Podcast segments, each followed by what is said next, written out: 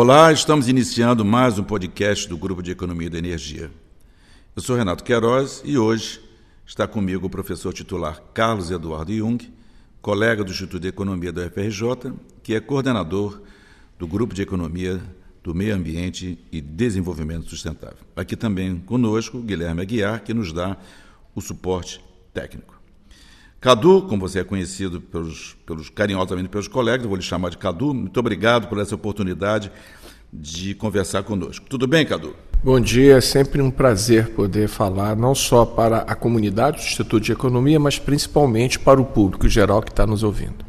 Bom, Cadu, o grupo que você coordena faz pesquisas e estudos que envolvem não só análise econômica e institucional de temas voltados ao cenário de preservação ambiental, e também você tem elaborado estudos, artigos, orienta teses sobre as consequências do desmatamento, da poluição do ar, da água, emissões, mudanças climáticas, desenvolvimento sustentável.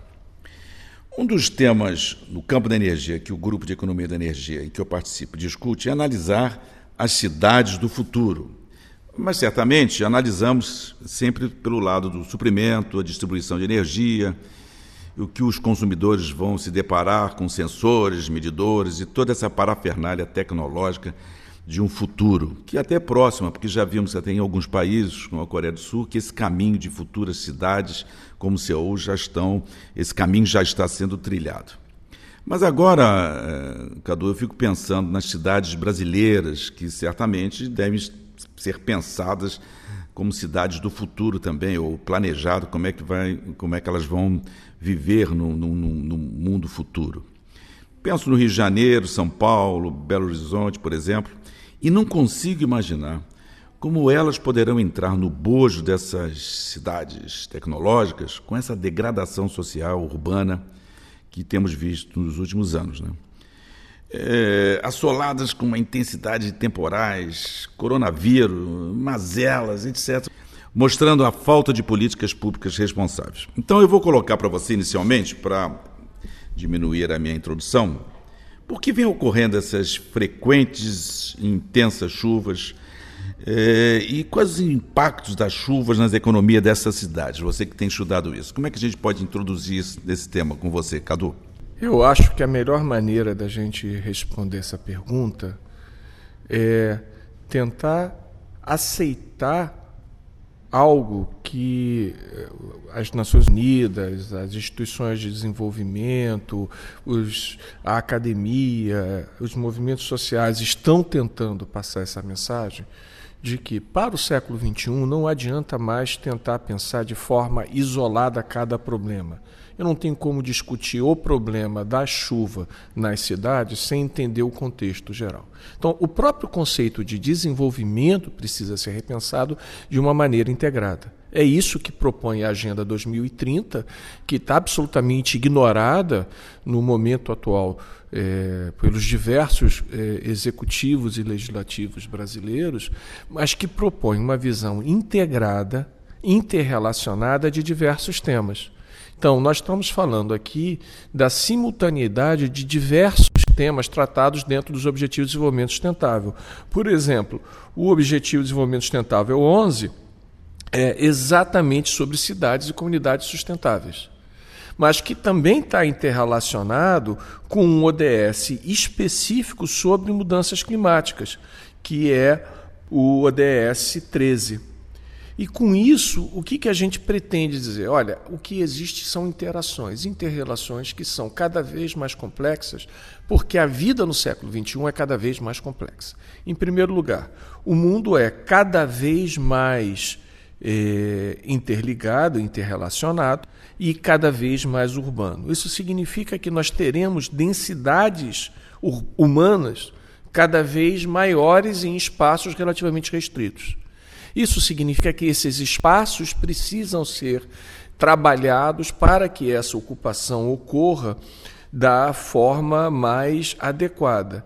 Isso significa o quê? Significa não apenas ter uma capacidade de curto prazo para lidar com esses tipos de problema, mas com também a capacidade de gerar emprego numa área é, próxima à localização do indivíduo, gerar uma habitação que seja compatível com a, a, qualidade de vida desejada, porque senão nós vamos ter problemas de não apenas deslizamentos, enchentes, inundações, vamos ter problemas de epidemias, aí já tem a ver com o ODS 3, que é saúde e bem-estar. Nós vamos ter problemas de água, porque eh, esse tipo de evento afeta o abastecimento hídrico. E lembrando que antes da prioridade hídrica para a geração de eletricidade está a prioridade hídrica para o abastecimento humano e também para a produção de alimentos e por aí vai. Aí na água já é o ODS 6. Então nós precisamos ter uma visão sistêmica dos problemas. O que, que está acontecendo? É um processo simultâneo onde, por um lado, nós temos mudanças climáticas que são, em alguma medida, irreversíveis, ou seja, a quantidade de gases de efeito estufa que já se acumulou na atmosfera não será reduzida de forma súbita. Isso significa que a temperatura do planeta irá aumentar, independente do que você faça. Tá? Mas você pode, pelo menos, tentar reduzir o ritmo desse aumento para o futuro. Mas não só aumenta a temperatura média, aumenta a variância, ou seja, a irregularidade dos eventos climáticos. Isso significa, para, por exemplo, o Sudeste brasileiro, um aumento na frequência de eventos extremos, que para o período dezembro-março significa mais chuvas intensas. Então, o que a gente chama do novo normal. O pessoal da engenharia trabalha com médias históricas e com eventos máximos numa série histórica antiga. O que a gente tem que se acostumar é que o evento máximo da série histórica antiga não é necessariamente o parâmetro para o novo evento máximo. Ao mesmo tempo, nós temos que nos preparar para períodos de estiagem mais prolongados. Nós tivemos, no final do ano passado, recordes de temperatura em todo o planeta, mas em particularmente na Austrália. Nunca a temperatura na Austrália cresceu tanto, em toda a Austrália, gerando problemas diversos, é, principalmente incêndios, mas outros problemas associados a um verão extremamente seco. É, hoje eu estava lendo um estudo a probabilidade de que um evento se transforme em incêndio florestal na Austrália aumentou em 30%. E aí a gente leva ao segundo ponto dessa história. Eventos naturais extremos não se transformam necessariamente em desastres. O desastre é uma perspectiva humana, é uma, uma perspectiva social. Entre o desastre e o evento extremo estão as políticas públicas. Quanto maior for a ação de prevenção, que a gente chama de adaptação, a esse tipo de evento, maior vai ser a resiliência, ou seja, a capacidade de se adaptar ao evento extremo, minimizando esses desastres. E o que, que a gente tem percebido? Simultaneamente a esse processo de distúrbios ambientais, problemas sociais, né? um crescimento urbano descontrolado, sem uma adequada alocação de residência, uma adequada alocação de trabalho, uma adequada alocação de transporte, nós tivemos um ataque às administrações públicas, ao gasto governamental, que é socialmente o responsável por lidar com esse tipo de problema. Então, essa combinação de desmonte do aparelho público que seria cada vez mais necessário para lidar com esses eventos, com o agravamento das desigualdades sociais e distúrbios eh, ambientais que tenderão a crescer, isso vai gerar um aumento do risco. É o que Ulrich Beck chamava a atenção, da sociedade do risco nós viveremos crescentemente com riscos. E esses riscos terão dimensões novas que a gente não costuma tá, é, pensar. Na verdade, não são tão novas assim. Vamos pegar o caso de uma pandemia.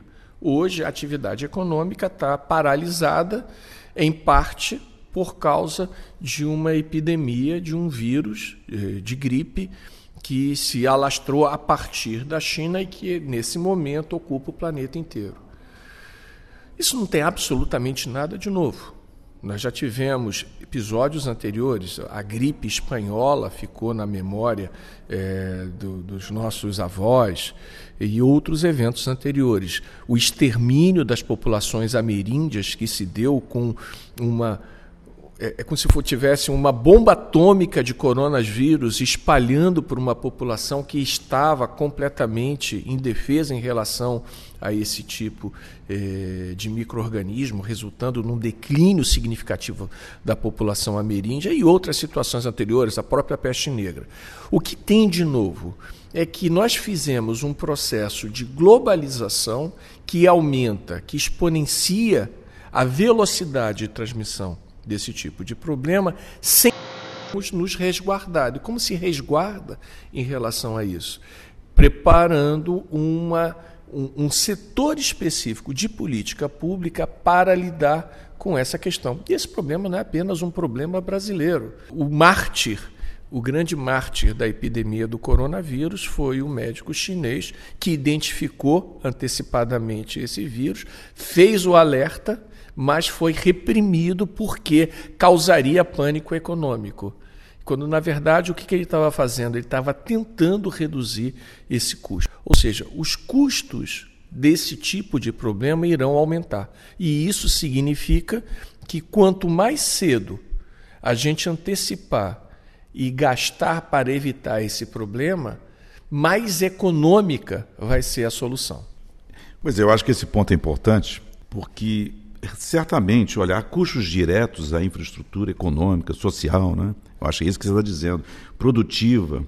É, você tem nesses eventos trágicos é, interrupção de serviços essenciais, escolas ficam sem aulas, é, trabalhadores faltam ao trabalho, enfim, e questões mais dramáticas são as mortes, voltando aqui para nossas cidades, que nós vimos aqui, a Baixada Santista, Belo Horizonte, o Rio de Janeiro agora, final de fevereiro e início de março. E o que uma, me assombra, Cadu, é que é o seguinte: primeiro, os políticos, dizer, os gestores, quer dizer, os prefeitos e os secretários de governo também, que muitas vezes a gente culpa o, o, o chefe do governo, no caso do prefeito, né, falando de cidade, mas os secretários de governo também são responsáveis e não pesam na balança de perdas e ganhos tudo isso, né? É, porque vão acabar usando até recursos extraordinários, empréstimos, vão pedir ao governo federal, aí tem o jogo político, aumenta o déficit público. E os economistas, nós estamos no Instituto de Economia, os economistas, quer dizer, desenvolvimento econômico e desenvolvimento sustentável, como tivesse algo assim separado, né? Você não acha que há uma falta de diversidade do pensamento econômico, né? Quer dizer, ninguém está levando em consideração tudo isso? Que, que você fala sobre isso? Eu acho que você tocou no ponto crucial. Na verdade, no século XXI, a gente não pode mais categorizar o desenvolvimento. Não existe o desenvolvimento econômico, ou o desenvolvimento é, social, ou a conservação ambiental, porque o que está se mostrando é que não se consegue atingir o sucesso numa área se você tiver problemas sérios em outras. Ou seja, o que nós estamos falando é que a gente precisa reunificar o conceito de desenvolvimento numa palavra só. E essa palavra tem que ser simultaneamente econômico, social, ambiental, mas também cultural, democrático, respeito às minorias e, e uma série, é, a questão de gênero e uma série de outras questões que precisam ser é, direcionadas, precisam de respostas de forma é, conjunta e simultânea. E isso significa planejamento de longo prazo. E, infelizmente, o que nós vivemos hoje, num momento em que o capitalismo global se torna cada vez mais curto-prazista. E esse é o grande problema. Ou seja, se eu tenho uma lógica econômica que é voltada para maximização de lucro no curto prazo, que é basicamente o que movimenta os mercados financeiros, e eu permito que seja esse mercado financeiro, orientado pela lógica do lucro de curto prazo, que vai orientar o processo de investimento de longo prazo, eu certamente vou ter uma construção de infraestrutura, uma construção de futuro diferente do que se eu tiver uma antecipação desse problema e na qual eu também considero a questão da atividade econômica, mas eu não atribuo a ela uma importância maior do que os demais temas. Né? É o caso específico dos desastres é, que nós temos vivenciando hoje na região Sudeste. Digo hoje, eu digo no ano de 2020, porque nós já tivemos sérios desastres no Espírito Santo, no estado do Rio de Janeiro, no estado de São Paulo, no estado de Minas Gerais.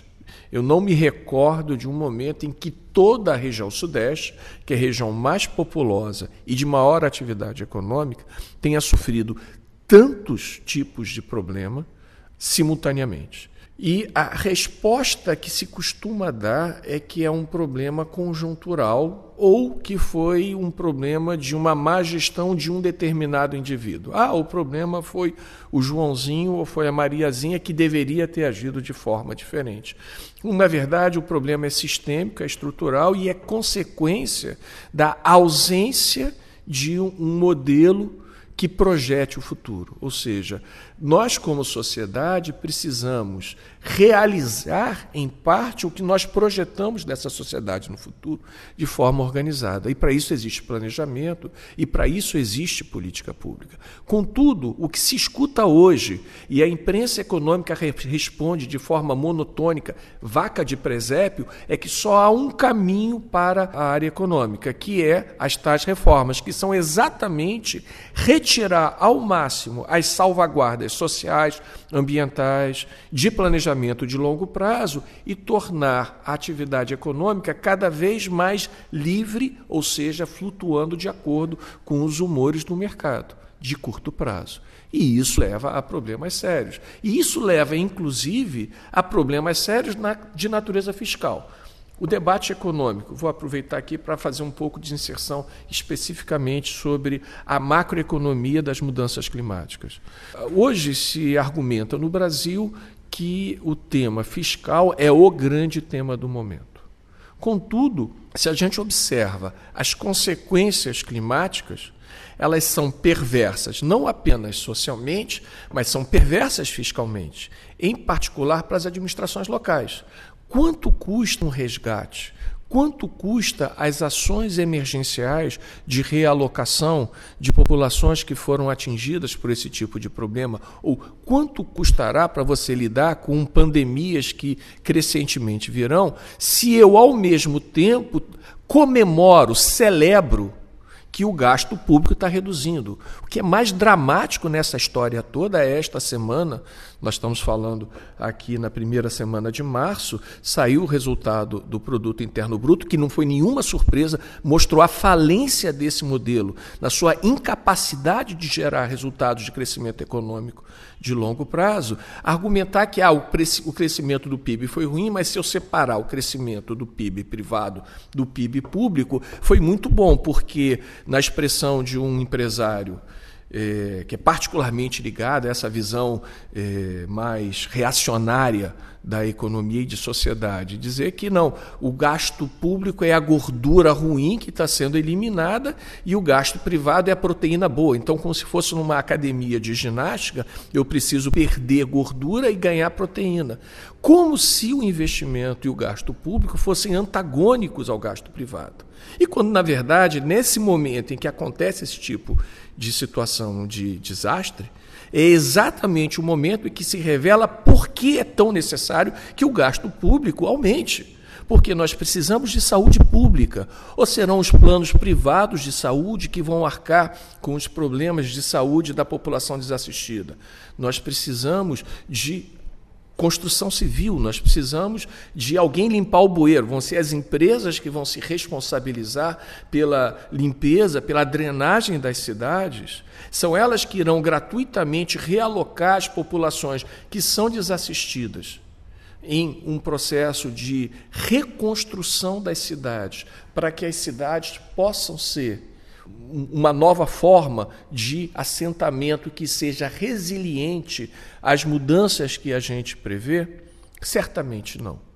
Então, essa visão equivocada que tem pautado a política econômica brasileira nos últimos quatro anos e que tem sido propagandeada à exaustão dos noticiários econômicos, é particularmente interessante percebeu os tais comentaristas econômicos a falta de argumento para a crise econômica atual, em que se coloca que o problema da crise econômica é porque há uma incompetência pessoal de um ou outro dirigente, em particular da, da, do governo federal, e o coronavírus, como se não fosse um problema das próprias reformas.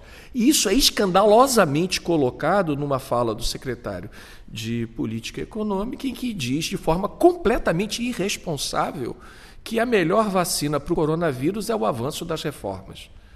Isso é de uma irresponsabilidade completa. Do mesmo modo como dizer que a melhor maneira para se resolver o problema dos deslizamentos, das inundações, ou seja, todas as consequências dos eventos climáticos extremos, é o avanço das reformas. Quando, na verdade, o que está acontecendo de fato, por causa dessas reformas, é o desaparelhamento do Estado. Eu não estou dizendo para você que não precise haver uma melhoria da eficiência da máquina administrativa. Eu sou plenamente favorável a uma reforma tributária. Mas o que a gente precisa ver é que isso não pode ser para atender o interesse de um mercado financeiro que não olha para nenhum outro lugar que senão o próprio bolso. E nós estamos vivenciando essa semana a consequência disso. É deixar a volatilidade desse mercado organizar a vida econômica brasileira é pedir para que o gestor econômico governe em cima de uma montanha russa. Quando está subindo é mil maravilha, quando está despencando é o Deus nos acuda. A gente precisa rever esse modelo. Como rever esse modelo? O que, que, seria um novo modelo de crescimento? É o que a gente tem falado já há bastante tempo em termos de economia verde, que agora ressurge com uma nova expressão, que é o Pacto é, Verde de Desenvolvimento, o, o, é, o Green New Deal. O que, que seria isso? É exatamente pela dinamização da economia, numa reformulação dos espaços sociais, cidade, campos, geração de energia, para dar sustentabilidade, os investimentos que vão ser necessários para isso serão os motores que vão aquecer a economia. Vamos pegar o caso da energia. Nós precisamos, é óbvio, sair da dependência do combustível fóssil. Ah, mas o Brasil tem muito petróleo para explorar no pré-sal.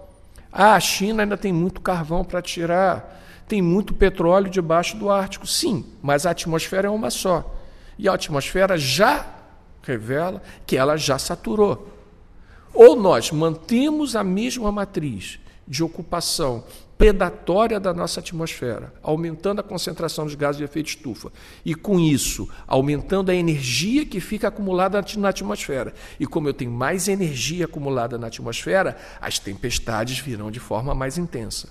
Isso a gente aprendeu na escola primária, não é? Que tem evaporação, você bota água, a água evapora, com calor esquenta a água e a água depois volta com chuva. Quanto mais calor, mais evaporação. Mais evaporação, mais chuva.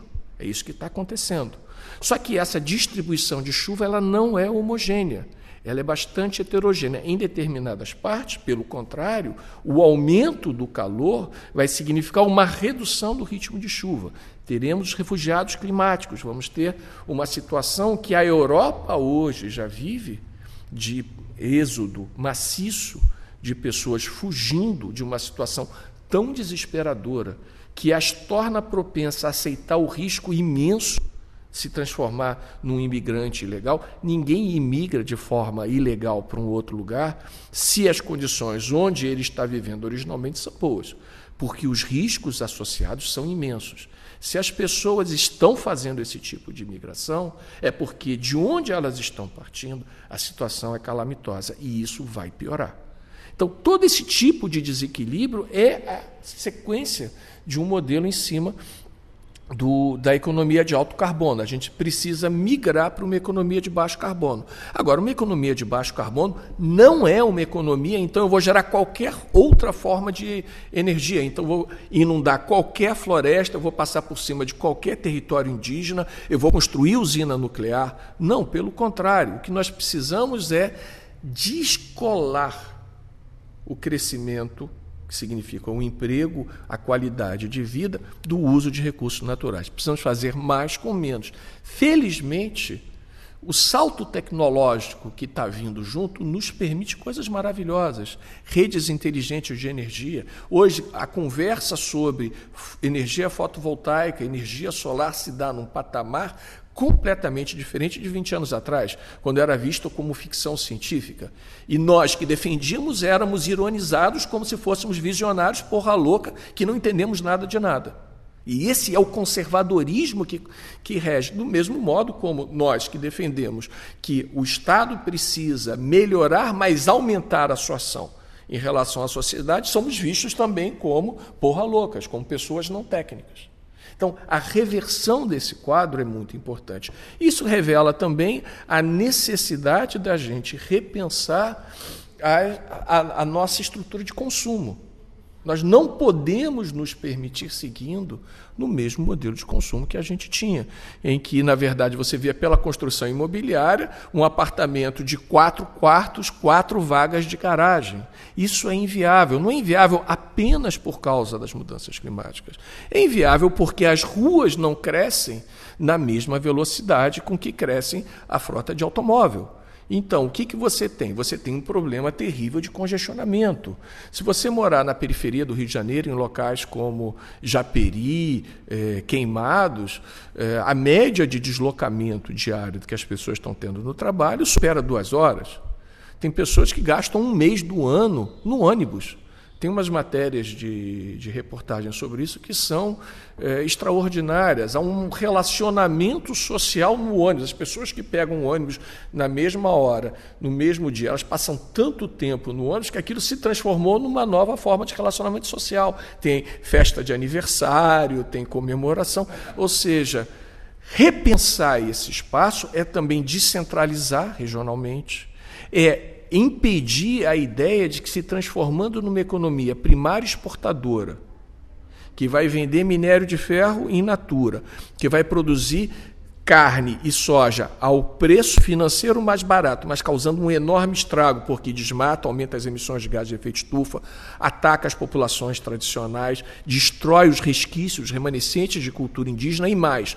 Quanto mais você avançar no desmatamento, mais você está se aproximando a populações de fauna silvestre que possuem doenças, que possuem coronavírus que irão se transmitir ao ser humano. A gente fala do coronavírus, não se sabe exatamente ainda de que espécie eh, ele surgiu, identificou-se que ele tem uma similaridade muito próxima a vírus identificados em morcego, mas não se fala, por exemplo, do hantavírus. É uma, o hantavírus tem uma letalidade muito maior do que o, o, o, coronavírus. Ele é transmitido por inalação, são aerossóis, e uma, letalidade superior a 30%, e a origem disso são ratos, são roedores silvestres, não, são, não é o rato de rua, não. Roedores que vivem na mata. O que aconteceu? O ser humano foi para os espaços onde estavam essas espécies e essa doença passou a se propagar. E como nós já tivemos o hantavírus, o coronavírus, teremos um monte de outros eh, problemas que irão se transmitir. A boa notícia da semana é que eh, o último paciente com ebola no Congo é uma senhora, ela teve alta, o que pelo menos nos alivia de que uma dessas possíveis pandemias foi controlada. Mas nada garante que a gente não estará é, próximo a uma outra. Então, lidar com a proteção do meio ambiente é, acima de tudo, proteger a qualidade de vida humana. Cadu, eu acho que você entrou em várias questões, foi muito interessante. Eu acho que há temas que você abordou aqui que devem gerar, podem gerar outras gravações, outros podcasts, porque são questões. Eu convido quem vai nos escutar, ou quem está nos escutando, a meditarem. É, a gente começou a falar aqui, eu comecei a falar sobre as capitais do Brasil, os seus caminhos para a era das cidades do futuro, e você vê que estamos muito longe disso. Né? Talvez estamos no Rio de Janeiro com problemas do início do século passado, né? com essas com a questão de é, inadequação da estrutura de esgoto, drenagem né, fluvial, sei lá, lixos. Mas a gente está terminando aqui o nosso podcast, achei muito interessante. Acho realmente que há muita coisa a ser discutida. Estou convidando já você para uma próxima, uma próxima oportunidade de sentarmos juntos aqui. Agradeço a participação e o Guilherme também. E, Cadu, muito obrigado. Um abraço para você. Renato, eu que agradeço você e o Guilherme pelo convite. Eu peço desculpas ao ouvinte de eu ter falado de tantos temas que aparentemente são dispersos.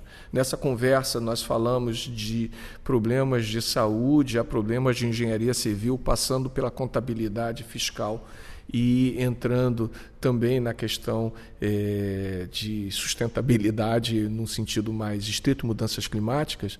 Mas esse é o novo normal. E esse é um convite que eu faço, em particular, aos estudantes que estão nos ouvindo. Que abra a, a sua gama de interesses para ir além do específico.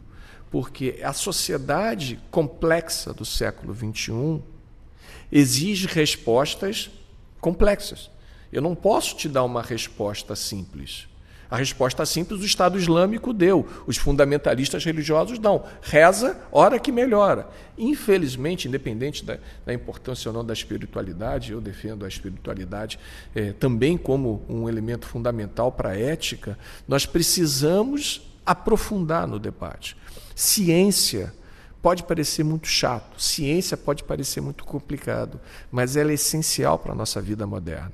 Então eu faço esse convite para que se amplie os interesses, cultura e principalmente defender a ciência nesse momento em que ela é tão atacada e ao mesmo tempo ela é tão necessária para a nossa vida. Muito obrigado. Eu agradeço a todos que nos ouviram aqui.